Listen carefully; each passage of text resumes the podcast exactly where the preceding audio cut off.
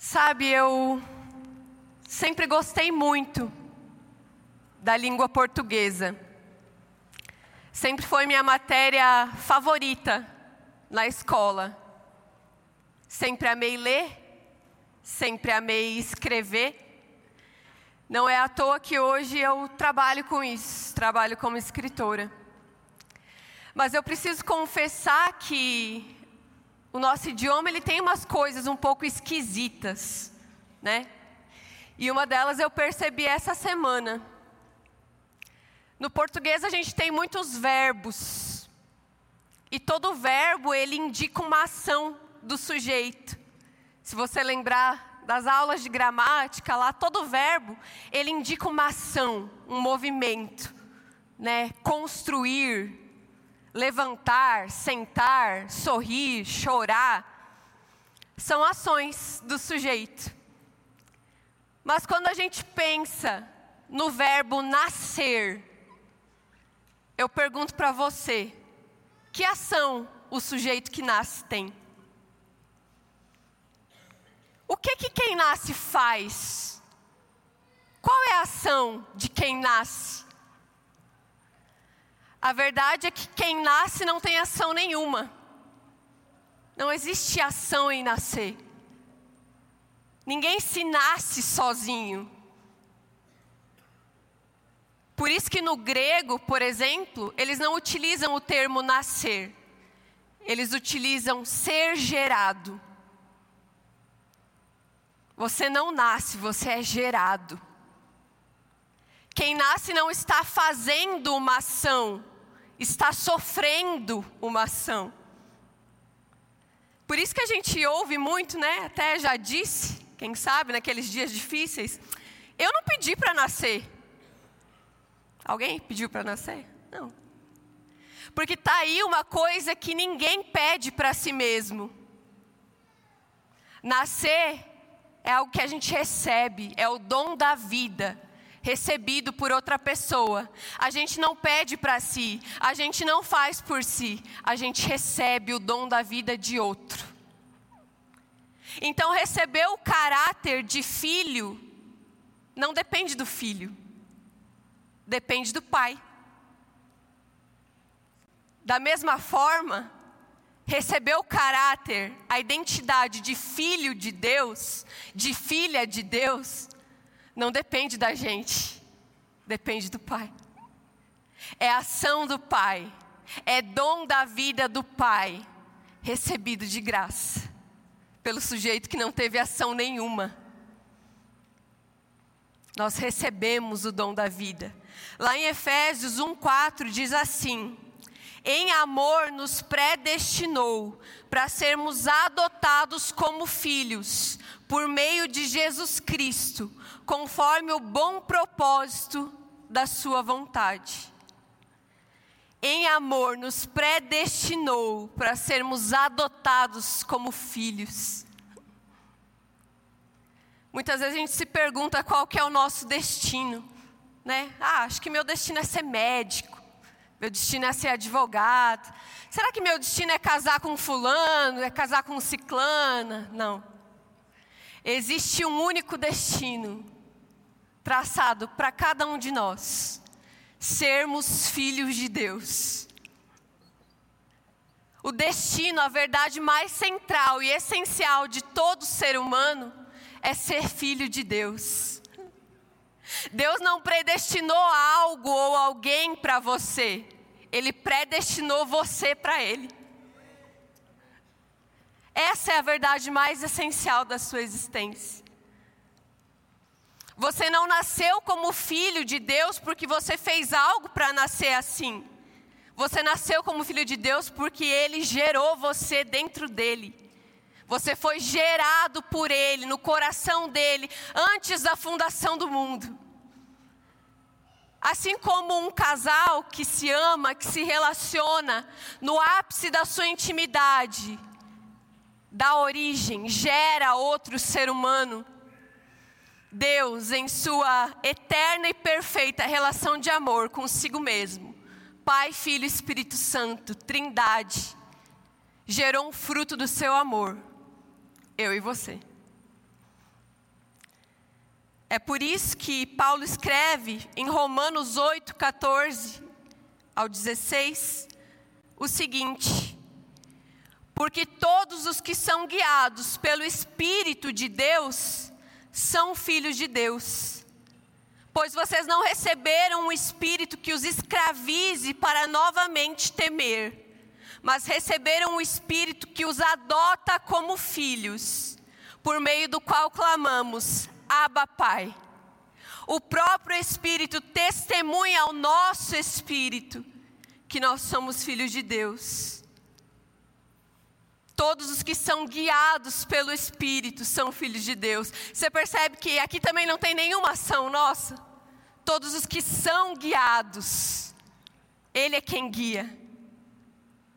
Na nossa adoção como filhos não tem uma ação nossa. A ação é do Espírito de Deus, que nos guia, que nos gera e que nos adota. O Espírito nos adota como filhos de Deus. E é interessante a gente perceber que quando a gente fala de adoção, por muito tempo, e infelizmente até hoje, muitas vezes, a gente tem um certo preconceito com isso, né? Ainda que seja uma das coisas mais incríveis que existam, que um ser humano possa fazer pelo outro. Parece que a gente aprendeu a enxergar de uma forma pejorativa, uma forma, uma forma subestimada. Tipo assim, você já viu aqueles irmãos se zoando, tirando onda um com o outro? Ah, você é adotado. Como se fosse algo ruim, como se fosse algo de menos valor. Porque infelizmente a gente, no nosso tempo, aprendeu a enxergar assim.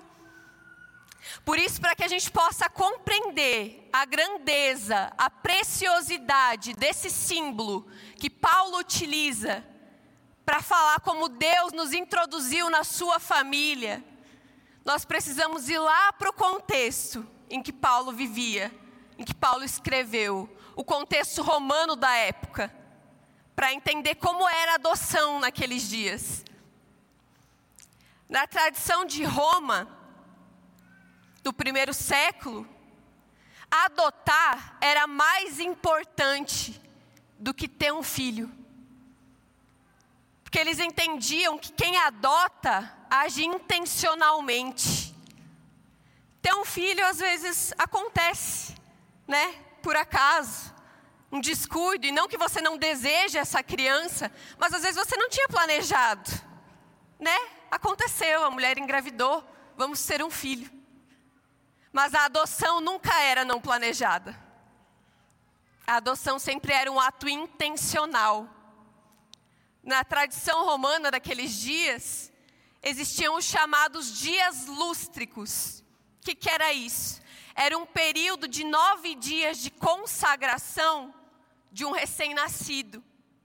Durante esses nove dias, aquela criança não recebia nenhum nome, nem nome ela tinha. E aí, então, no nono dia, no último dia desse período de consagração, a mãe pegava aquele bebê, colocava ele no chão, e o pai tinha a opção de tomar aquela criança nos braços, assumir a paternidade sobre ela, ou ele tinha a opção de rejeitar aquela criança pai biológico olhava a criança no chão, analisava se estava em perfeito estado de saúde, se tinha alguma doença, alguma imperfeição aos olhos dele, que ele achasse que fosse dar trabalho. E se ele não quisesse, ele tinha o direito de rejeitar aquele filho. Naquele nono dia, ele podia rejeitar. Mas um pai adotivo, uma vez que escolheu acolher um filho como seu, nunca mais podia rejeitar ele. Porque Roma entendia que aquele sujeito ele agiu intencionalmente. Ele sabia o que ele estava fazendo. Ele escolheu amar aquela criança. Então, quando uma pessoa adotava alguém, ela estava dizendo: Eu escolho amar você para sempre. Você é meu para sempre. Um filho biológico podia ser rejeitado, um filho adotivo nunca. Nunca mais poderia ser rejeitado. Esse é o contexto em que Paulo escreve que nós fomos adotados como filhos de Deus. E a gente pode ver o respaldo disso muito claro nas palavras do próprio Jesus. Em João 6,37, ele fala assim: Todo aquele que o Pai der a mim, de modo nenhum lançarei fora. Todo aquele que o Pai adotar e der a mim, de modo nenhum será lançado fora. E eu não sei se você consegue perceber, mas Jesus não precisava falar isso. Se ele fala, é porque ele sabe que existe no coração humano uma insegurança, uma ansiedade, um medo de ser rejeitado, um medo de ser lançado fora. Porque afinal a gente vive em um tempo consumista, de consumo, onde as pessoas consomem o que é conveniente para elas, e a partir do momento que não é mais conveniente, elas deixam de consumir. Isso com tudo, inclusive com relações e pessoas. Eu vou me relacionar com uma pessoa enquanto eu posso consumir dela o que é conveniente para mim. Enquanto ela tem algo para me oferecer, eu vou estar com ela. A partir do momento que ela não tiver algo conveniente para mim, ou eu encontrar uma oferta melhor, eu vou deixar essa pessoa, descarto ela e vou procurar outra. Até nas nossas igrejas, muitas vezes. Eu vou numa igreja até que ela tenha algo para me oferecer, um entretenimento para me oferecer. Como consumista, eu quero ser servido. Eu quero consumir. A partir do momento que essa igreja não atender mais as minhas expectativas de consumo, eu troco de igreja. Descarto. Descartável. Líquido. Esses são os tempos que nós temos vividos. Tempo em que tudo é descartável. E não é à toa que, consciente ou inconscientemente, a gente também vive com esse medo o tempo todo de ser descartado. Quando será que Deus vai se cansar de mim? Quando será que eu vou cometer uma coisa que não tem mais volta? Essa vez Ele vai me deixar, vai me descartar, vai me lançar fora. A gente convive com esse medo. Eu não sei se você já teve algum contato com isso, mas eu acredito que é algo comum. Quando você vai vender alguma coisa, um produto, um serviço, na hora que você vai montar a sua estratégia de venda, de oferta, você precisa antecipadamente construir uma quebra de objeções. O que, que é isso? Você vai vender um produto. Aí você pensa na desculpa que a outra pessoa pode dar para não comprar aquele produto. Exemplo. Ah, acho que está muito caro esse produto, eu não tenho como pagar agora. Aí na oferta você coloca até 12 vezes sem juros para começar a pagar no mês que vem. Você quebrou a objeção da pessoa antes mesmo dela pensar. Isso é quebra de objeção. E é isso que Jesus está fazendo nesse texto. John Bunyan, ele escreve um livro inteiro só sobre esse versículo. De modo nenhum o lançarei fora.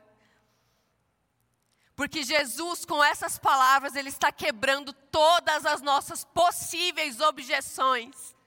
De comprar a ideia, de aceitar a oferta de que Ele vai nos amar para sempre. Incondicionalmente. Não é algo que Ele está vendendo, é algo que Ele está dando de graça.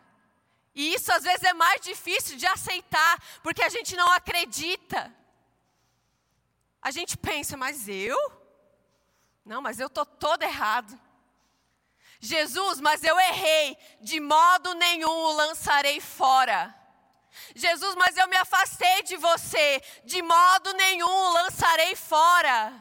Jesus, mas todos já me abandonaram, de modo nenhum eu o lançarei fora. Jesus, mas até o meu pai, a minha mãe me rejeitou quando eu era criança, mas eu, de modo nenhum o lançarei fora.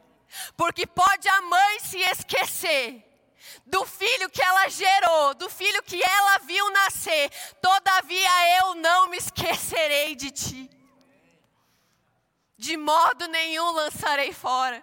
Dane Ortland diz que essas três palavras de Jesus, de modo nenhum, cortam a garganta de todas as nossas justificativas, de todos os nossos medos de sermos rejeitados nós não seremos lançados fora.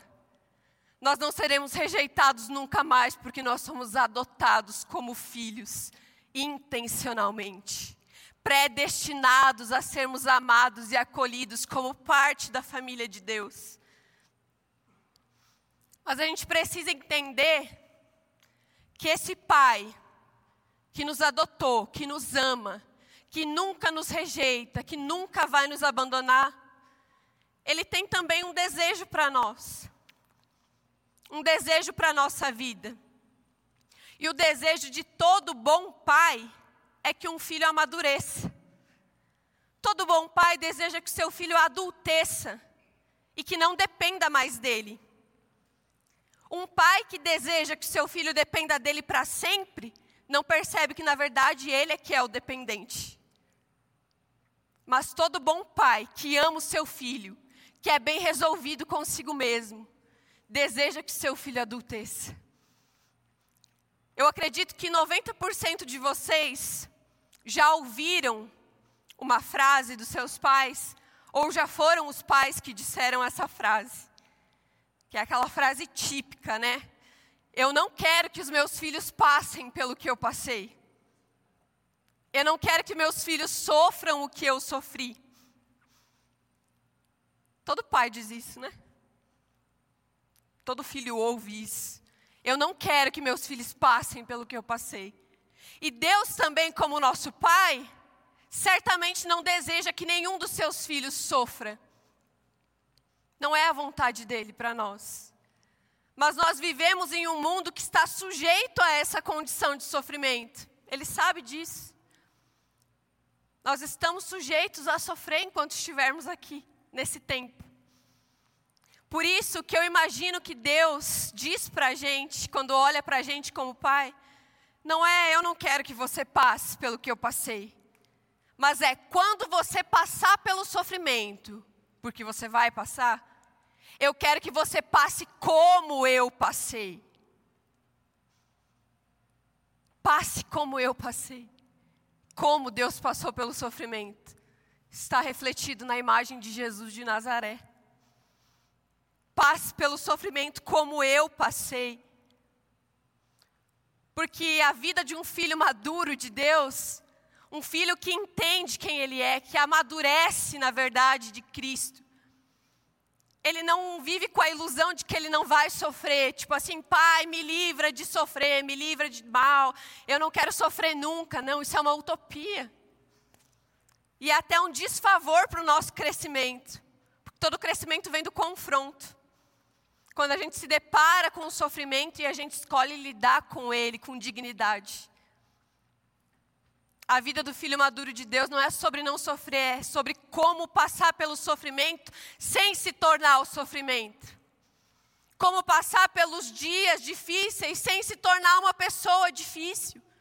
Como passar pela maldade do mundo sem se tornar malvado como crescer a cada dia mais, como nos diz o texto de Efésios 4, 13 a 15, até que todos cheguemos à unidade da fé e ao conhecimento do Filho de Deus, o homem perfeito, à medida da estatura completa de Cristo para que não sejamos mais meninos inconstantes, levados por todo vento de doutrina, pelo engano dos homens, que com astúcia enganam fraudulosamente. Antes, seguindo a verdade em amor, cresçamos em tudo naquele que é o cabeça, Cristo. Cresçamos em tudo em Cristo.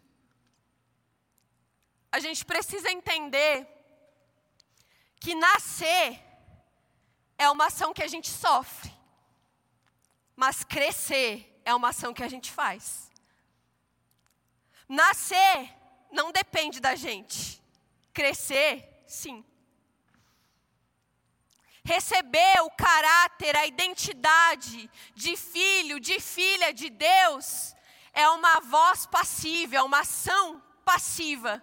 Agora, exercer, não é. Nós precisamos ser ativos em exercer essa identidade, em exercer esse caráter que foi dado a nós. Porque a, as escrituras dizem que a criação, ela aguarda ansiosamente pelo momento em que os filhos de Deus serão manifestos, pelo momento em que os filhos de Deus, que receberam passivamente essa identidade, entendam quem eles são para exercer ativamente essa identidade. E redimir todas as coisas, todo o cosmos, toda a criação aguarda pela manifestação ativa dos filhos de Deus. Nascer, você recebe. Crescer, você faz acontecer. E como uma comunidade adotada, como filhos de Deus, que nós sabemos que somos, existem algumas coisas que nós precisamos fazer ativamente. Rapidamente eu vou passar com vocês, são três coisas. A primeira delas é se parecer com o nosso Pai.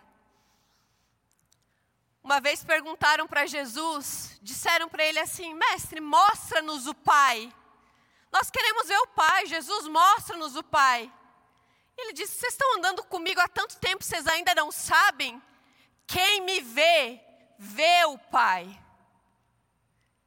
Será que quando perguntarem para a gente, esbarrarem com a gente nessa vida e disserem: Ei, você pode me mostrar onde eu encontro o Pai? Queria conhecer a Deus, você pode me mostrar como Deus é? A gente também pode responder: Olha para mim. Olhando para mim, você vai ter uma amostra do caráter dele. Olha para mim, porque olhando para mim você vai receber um demonstrativo do coração dele, do jeito dele de viver, de fazer as coisas, de tratar as pessoas, de tratar o mundo, de tratar a si mesmo. Olha para mim. Quem me vê, vê o Pai. Sabe quando você olha para uma criança e fala: Nossa, igualzinho o Pai. Impressionante, a cara do Pai. Vem no DNA está no inconsciente, do trejeito que a gente não percebe, o jeito de parar, de cruzar o braço, de olhar, de sorrir de canto, igualzinho o pai. A primeira coisa que nós devemos fazer como uma comunidade adotada é revelar o Pai, se parecer com quem Ele é, porque nós somos feitos à Sua imagem e semelhança, para manifestar ao mundo um retrato de quem Ele é. Mas como é que a gente faz isso? A segunda coisa, fazendo o que ele faz. Fazer o que ele faz. Jesus disse também assim: o filho não pode fazer nada por si mesmo. Ele só faz o que vê o pai fazendo. Tudo aquilo que o pai faz, o filho também faz. Que nós possamos olhar para Jesus e ver nele tudo aquilo que o Pai faz e tudo aquilo que o Pai não faz.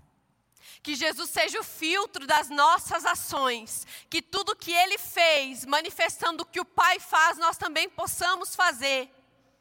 Jesus amou, então ame. Jesus perdoou, então perdoe. Jesus acolheu, então acolha.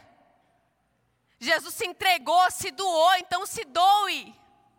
Agora, Jesus não excluiu, então não exclua. Jesus não condenou, então não condene. Jesus não se vingou, então não se vingue. Que Jesus seja o filtro das nossas ações, mas não só das nossas ações, também do nosso querer. Que não adianta você fazer contrariado. O Evangelho, ele não muda só o nosso fazer, ele muda o nosso querer é a provisão para transformar os nossos desejos, para que a gente possa dizer: eu faço o que eu vejo o Pai fazendo, eu faço o que o meu Pai quer, mas eu não faço só porque Ele quer, eu faço porque isso se tornou também o que eu quero. Transforma os nossos desejos. Nós devolvemos a liberdade que recebemos ao senhorio de Cristo. Por último, amar os nossos irmãos. Nisto vocês serão reconhecidos como meus discípulos ou como meus filhos, se vos amardes uns aos outros. Nós precisamos entender que nós somos adotados como filhos, mas com isso a gente não recebeu só um pai, a gente ganhou também uma família de irmãos. O reino de Deus é um reino de irmãos. Nós somos chamados para amar os nossos irmãos como nosso irmão primogênito, Jesus Cristo, nos amou, se entregando por nós, nos acolhendo, tendo compaixão de nós, nos perdoando. É assim que nós somos chamados para exercer a sua semelhança, amando os nossos irmãos. É nisso que nós somos reconhecidos como família de Deus. Esse é o crachá que nos identifica como filhos de Deus. Quando amardes uns aos outros. É nisso que nós somos reconhecidos. Quando nós chegarmos diante de Jesus, não adianta a gente falar, está escrito isso. Jesus, nós expulsamos demônios em seu nome. Não vos conheço. Jesus, nós tínhamos o maior prédio, a maior igreja de São Caetano do Sul. Não vos conheço. Jesus, mas a gente cantava tão lindo em teu nome, a gente pregava lindo em teu nome. Não vos conheço. Jesus, a gente amou como você amou. A gente amava os nossos irmãos como você nos ensinou a amar. Te reconheço. Reconhecidos como filhos de Deus, diante do mundo e diante dele. O amor é a marca da nossa filiação. Sabe naquele desenho Toy Story? O menino ele tem vários brinquedos, né? Não sei quantos assistiram, mas é um menino que tem muitos brinquedos. E criança perde brinquedo o tempo todo, né? Leva na casa do amiguinho, esquece lá, troca o brinquedo com o brinquedo do outro. Mas o personagem daquele desenho, ele tem um carimbo com o nome dele, que ele coloca no pé de cada bonequinho dele, escrito Andy. Um dia o bonequinho foi esquecido no lugar, ele olhou no pé, estava escrito o nome de quem ele pertencia. O amor é esse carimbo que nos marca como filhos e filhas de Deus. É isso que Deus olha e diz: Eu reconheço você como parte da minha família, porque você ama com o amor que eu te dei, você ama o seu irmão.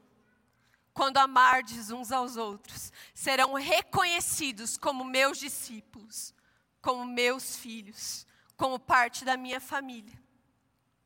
E é assim que a gente faz a história de Deus continuar a ser contada e a sua família continuar a ser acrescentada com tantos filhos e filhas pelo mundo afora, porque um filho amado ama. E uma comunidade que sabe que foi adotada, adota. Adota a dor do outro. Adota o outro como parte de si mesmo. Que seja assim.